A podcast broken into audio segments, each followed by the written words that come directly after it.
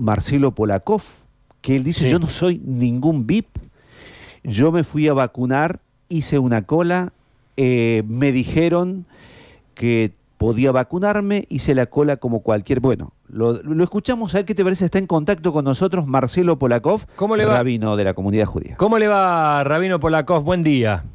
Hola, buen día, gracias por el llamado. Eh, ¿Usted no es very important people?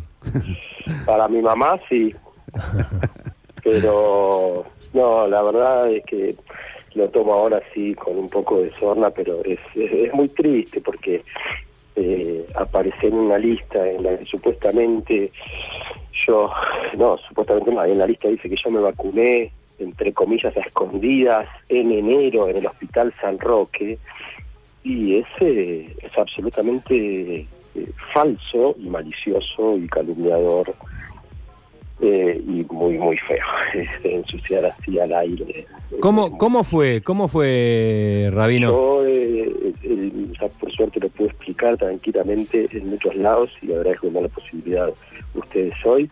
Yo el viernes este viernes que pasó eh, en el dentista estaba y mi dentista me preguntó ya está vacunado y dije que no que todavía ni siquiera había pedido turno y me dijo bueno andate ahora a- ahí al centro de vacunación de, de feriar de- del centro de convenciones el más grande que te puedes vacunar pero digo si no tengo turno eh, si yo vengo de ahí eh, si vos estás en contacto permanente con gente que está enferma, vas a visitar a hospitales, sanatorios, eh, geriátricos, gente que está sola, etcétera, lo cual es cierto.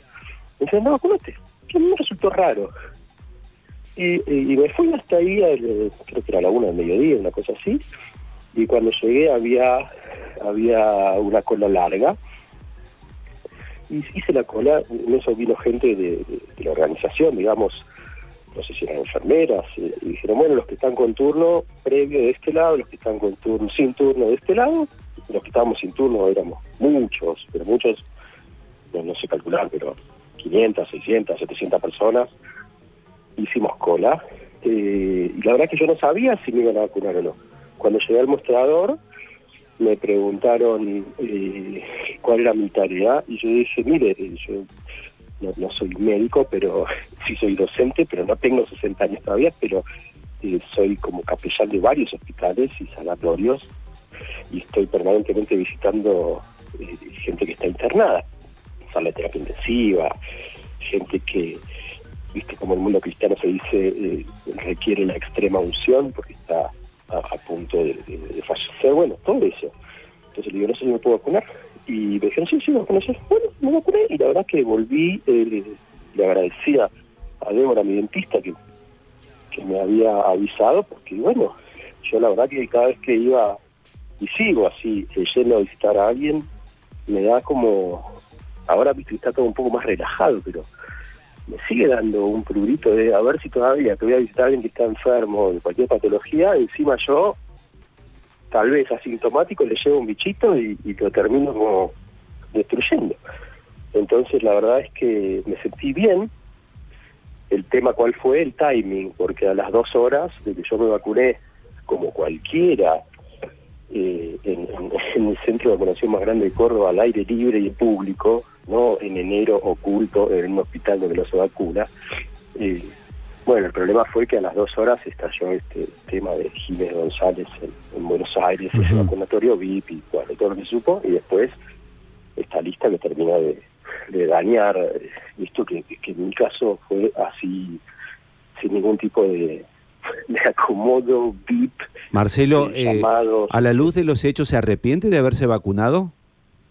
No, no, en absoluto, en absoluto, porque me va a permitir a mí cumplir con mi tarea pastoral, eh, de algún modo asegurando un poco más, y seguro de todo no hay nada, asegurando un poco más que, que no voy a ir llevando, encima que voy a estar gente enferma, que no voy a ir eh, enfermando más gente. en vez Claro. de- de No, porque, ayudarla a- a porque veo que se habla de, de las prioridades en, en una sociedad donde hay una escasez de vacunas. Se hablaba de prioridades. A ver, ¿quién necesita recibir la vacuna primero y cuando no hay vacunas eh, surgen est- est- estos conflictos, Es que ¿no? te- te- te- se te escucha un poquito bajito. ¿Hola? Que digo que cuando hay escasez de estas vacunas surge a partir de esa escasez conflicto. A ver quién tiene que vacunarse primero, si los no, maestros. por supuesto, yo lo entiendo perfectamente. Mirá, yo tengo mis propios padres de 80 años que están esperando la vacuna y te imaginas, cualquier persona que está en esa situación, eh, obviamente tiene, Claro, no los pudo vacunar a sus mundo. padres. ¿cómo decir? Sus padres no, no, no, no, no los pudo vacunar, digo, a sus papás. Mis padres no están vacunados todavía. Ah, mis padres no están vacunados.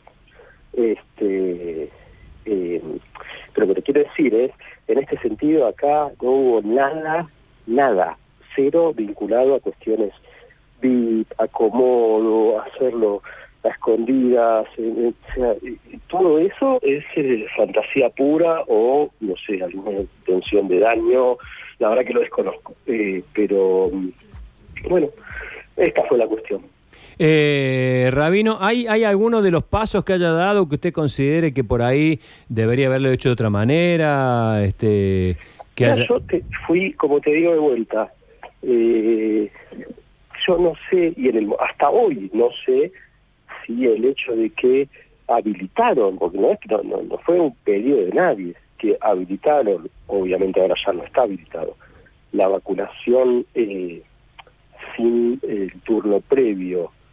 Tal vez fue, yo supuse que era porque la gente que había estado anotada con turno, parece que había un porcentaje que no que no llegaba al lugar con el turno ocupado y yo no sé si eso implicaba que las dosis, viste que yo no sé cómo es el tema de la refrigeración, si, si no se dan necesidad, si no se podían guardar.